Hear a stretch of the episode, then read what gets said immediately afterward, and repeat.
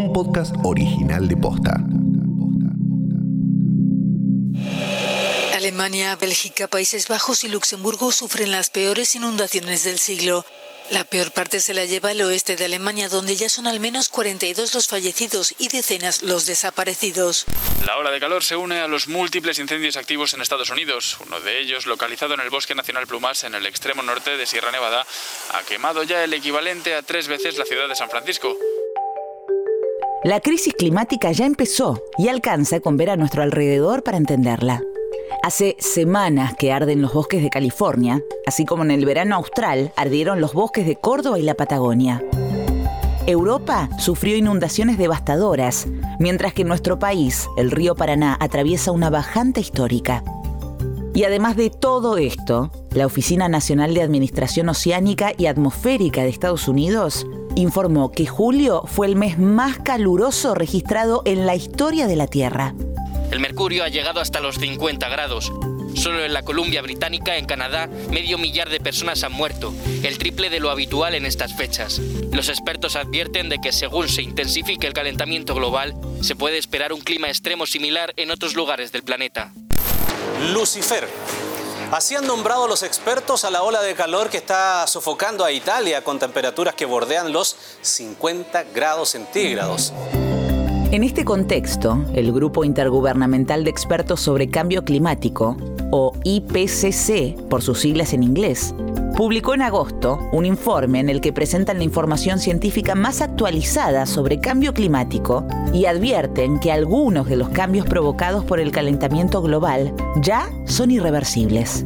De eso vamos a hablar en este episodio, de cómo el cambio climático puede cambiar el futuro de nuestras vidas y de por qué a esta altura la responsabilidad también es nuestra. Soy Martina Sotopose y esto pasó posta. El IPCC es el panel intergubernamental de científicos del cambio climático. Ante tantos negacionistas del cambio climático, ¿qué hicieron? Se juntaron un montón de científicos a lo largo del mundo para garantizar que sea la mejor información científica posible en torno al cambio climático, porque hay revisión de cada documento entre países y entre profesionales y de manera anónima. Ella es Naya Cuello Cubelier, licenciada en Ciencias Ambientales y cofundadora de Sustentabilidad Sin Fronteras, una organización que trabaja para enfrentar el cambio climático. Naya tiene 30 años y viene estudiando, trabajando y militando la acción climática desde hace una década. Ella va a ser la encargada de explicarnos los alcances del informe del IPCC. El IPCC larga reportes cada 5 o 6 años súper completos, con un montón de información. Y lo que salió hace poco es el reporte del Grupo de Trabajo 1, que es el grupo de trabajo que se encarga de las cuestiones más físicas, eh, químicas, digamos, como la, la parte de la ciencia atmosférica, de los océanos. Y justamente lo que nos dice es que todo esto se debe por la actividad humana. Pero antes de seguir, tenemos que entender de qué hablamos cuando hablamos de cambio climático. Nosotros hay cosas en el planeta que damos por sentados, ¿no? Somos seres humanos que estamos acá en este planeta y nos levantamos a la mañana y respiramos aire y tenemos cierta temperatura y salimos a hacer nuestras cosas o trabajar o lo que fuera y nos vestimos de determinada manera, tomamos agua. Bueno, parece que a veces nos olvidamos en nuestra inmersión de que somos parte de un planeta que tiene un sistema climático. Ojo, el clima no es solo la temperatura, la lluvia y los vientos. Cuando hablamos de sistema climático, hablamos de esos fenómenos, pero también de los suelos, los ríos, océanos, la atmósfera y la biodiversidad. Todo eso es lo que ahora está cambiando a un ritmo demasiado acelerado. Y todo eso se da muy sencillamente porque los seres humanos básicamente basamos toda nuestra economía en los combustibles fósiles. Los combustibles fósiles, al ser quemados para producir energía, liberan gases de efecto invernadero. Eso hace que más calor que viene del sol se quede atrapado en la atmósfera y eso hace que se produzca el cambio en el clima. Y la realidad es que la ventana que tenemos de acción es muy, muy, muy, muy cortita. O sea, realmente tenemos que reducir las emisiones de acá al 2030 a la mitad. Y en ese punto, el reporte del IPCC es para Naya algo así como una última llamada de emergencia, un código rojo. Hay una frase que me gusta que dice, en cualquier película de estas distópicas hay un científico siendo ignorado al principio. Bueno, Si queremos evitar la película, lo mejor que podemos hacer es leer el reporte, leer los resúmenes del reporte, entender la mejor ciencia disponible y actuar en consecuencia, ¿no? a tomar decisiones de política pública y de gestión privada en base a la mejor ciencia disponible. En 2015, 195 países firmaron el Acuerdo de París, un tratado en el que se comprometieron a reducir sus emisiones de carbono. El objetivo del acuerdo es lograr limitar el calentamiento global a 1,5 grados centígrados con respecto a los niveles preindustriales. ¿Y cómo vamos con eso? Nos encontramos en el horno. La realidad es que aún con los compromisos ambientales de reducción de emisiones que han hecho los países en el marco de las Naciones Unidas, de la ONU, todavía estamos en una trayectoria de aumento de la temperatura en distintos escenarios, más o menos entre 3 y 4.5 grados de aumento de la temperatura. 1, 2, 3 grados parece poco, pero no lo es. Es un montón, porque es la temperatura global y no en todas las zonas se afecta de la misma manera. La lista de los efectos que este aumento de la temperatura global puede tener en nuestras vidas y en el futuro de los ecosistemas asusta. Las inundaciones, los incendios, las sequías de las que hablamos al principio del episodio puede ser en verdad solo un adelanto de lo que se viene. La lista es interminable, o sea, estamos en esto, a veces evitamos pronunciarla porque ya caemos en algo que se llama ecoansiedad. Pero aunque los impactos del cambio climático son globales, no afecta a todas las regiones de la misma manera. Y la desigualdad económica entre los países más y menos desarrollados es un factor clave a la hora de lidiar con estos problemas.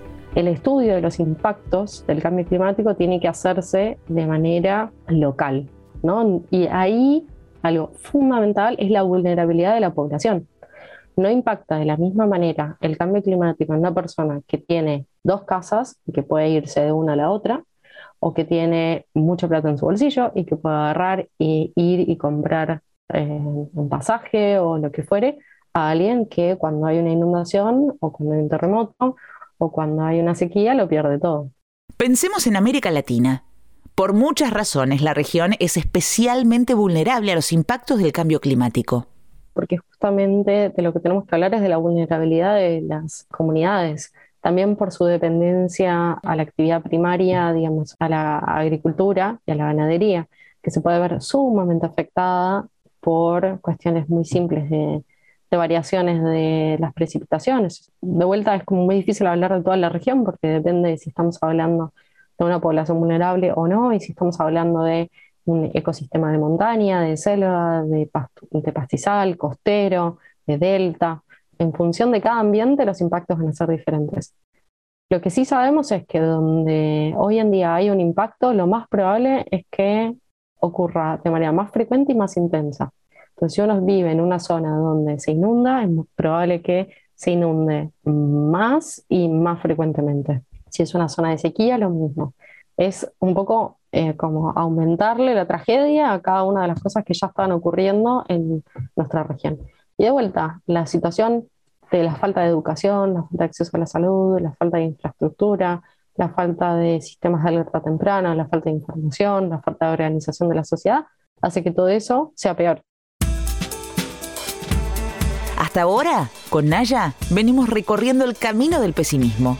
Pero ella cree que hay algunas razones para ser optimistas a nivel internacional estamos mucho mejor que antes del 2015. En el 2015 se firmó el Acuerdo de París, ¿no? que eh, le ganó por goleada, por así decirlo, al eh, Protocolo de Kioto. ¿Por qué? Porque básicamente el Protocolo de Kioto lo que hacía era dividir al mundo en dos. La división era entre países desarrollados y países no desarrollados, o industrializados y no industrializados. El protocolo comprometía solo a los países con desarrollo industrial a reducir sus emisiones de carbono. Pero el tema es que quedaron afuera países como China, Rusia o India, que crecieron muchísimo en los años posteriores al tratado.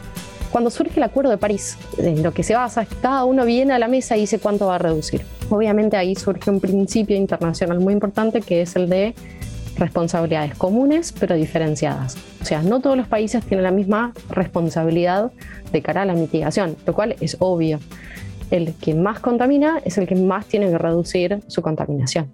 Entonces ahí es cuando empieza el debate de, bueno, ¿cómo van a hacerse estas reducciones? Pero no todos los países tienen la misma responsabilidad en el calentamiento global.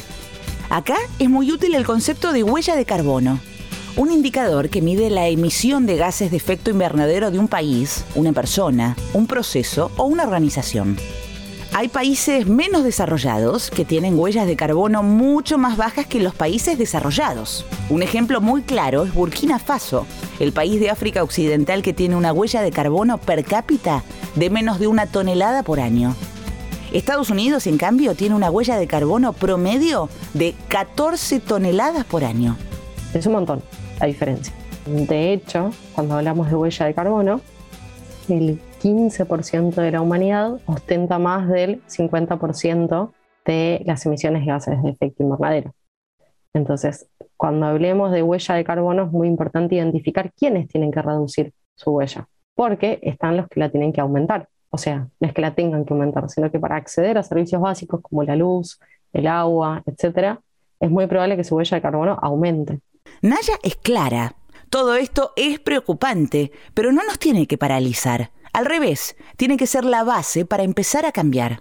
Entonces, los pasos que hay que hacer es el primero es preguntarse de dónde vienen las emisiones. Y para eso podemos mirar la matriz energética de un país. Cuando vemos la matriz energética de un país, vemos que está mayoritariamente basada en combustibles fósiles, es decir, la quema de carbón, de petróleo y de gas, principalmente para la producción de energía.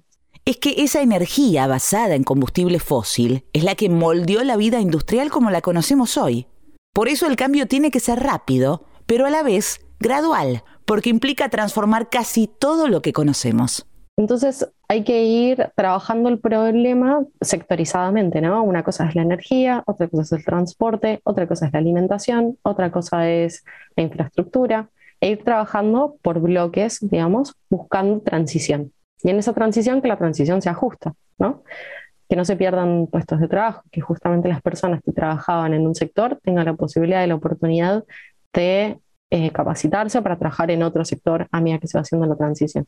Esa transición de la que habla Naya no es algo que ya esté totalmente en marcha. Ni siquiera es que existe consenso absoluto. Lo que hay es mucho lobby de las industrias asociadas a los combustibles fósiles y políticas públicas que no terminan de comprometerse con la transición energética. Por suerte, yo lo que veo en el mundo es una disociación, por ejemplo, hoy en día entre las petroleras y las automotrices. Eh, hoy en día en el norte global se está hablando de transición a autos eléctricos o transporte incluso de carga eléctrico, con una tasa que dicen como 100% de electrificación para el 2030, 2050. Dicen cosas como, wow, si logran hacer eso, es una transformación muy rápida y muy grande. Mientras que en países con eh, leyes ambientales más laxas, todavía se apuesta y se financia carbón, petróleo y gas. Entonces, Creo que es una puja entre poderes económicos, privados, intereses internacionales, políticos y deseos de o nociones de desarrollo diferenciadas entre los distintos países según su situación social. Es como muy difícil sacar la situación social de la ecuación. En Argentina, no estamos exentos de estas pujas. Nuestro país es responsable del 1% de las emisiones de carbono a nivel global. Tal vez parezca poco, pero igual es necesario que tengamos un plan de reducción de emisiones. La semana pasada, Alberto Fernández encabezó la cumbre latinoamericana de cambio climático, de la que participaron 21 países. La República Argentina ha decidido poner la acción climática y ambiental en el centro de sus prioridades. Es prioridad de este gobierno. Formalizaremos en la próxima COP de Glasgow un incremento del 2% en la ambición de nuestra contribución que determinamos nacionalmente, lo que resulta en un compromiso del 27,7% superior al presentado en 2016. Y el objetivo está. Ahora, el objetivo no está planteado para la carbono neutralidad al 2050. Entonces, punto uno, el objetivo nacional total debería ser más ambicioso. Dos, pareciera haber una contradicción en la política, parece que un ministerio dice una cosa y otro ministerio dice otra, cosa que a muchos no nos sorprendería. Y por un lado se habla de reducir las emisiones y por otro lado se saca una ley de promoción de la industria hidrocarburífera. Es como muy contradictorio. Entonces hace falta que la cuestión ambiental sea transversal y se deje de pensar que cuidar el ambiente es en detrimento de la economía. Como creo que todavía hay algunos sectores que piensan que cuidar el ambiente va en contra de los beneficios económicos. Creo que lo que va en contra de los beneficios económicos es tener un planeta destrozado, donde la gente ya ni siquiera pueda comprar o no pueda tener condiciones dignas de, habitabilidad. Y mientras la crisis climática se profundiza, resolver esta supuesta tensión de la que habla Naya entre desarrollo económico y cuidado ambiental parece más urgente que nunca. Alguien que entiende con macroeconomía tiende a juzgar a los que son activistas ambientales como que no entienden los sistemas económicos. Y es mentira, nosotros es lo primero que observamos porque nos, nos importa y nos afecta y nos preocupa eh, la calidad de vida de las personas que ponemos en el centro y por eso pensamos en sus ingresos y qué van a trabajar y cómo van a trabajar para tener esos ingresos. Lo que a veces no entienden es que nosotros lo que hacemos es un análisis multivariable. O sea, no vemos solamente PBI, vemos también eh, superficie natural, calidad de aire, calidad del agua, etcétera, que sabemos que repercute en la salud. Y con una población más saludable tenés menos gasto público en salud, tenés menos gasto público en ayudas. Entonces sabemos que en términos de macroeconomía, cuidar el ambiente es una opción económica positiva. Solamente que creemos que hay mucha gente que todavía tiene que hacer un cambio de visión, de paradigma en sus conceptos y empezar a ver, digamos, a la transición como algo que es inevitable y que mejor se suban al tren rápido porque si no las consecuencias pueden ser muy terribles.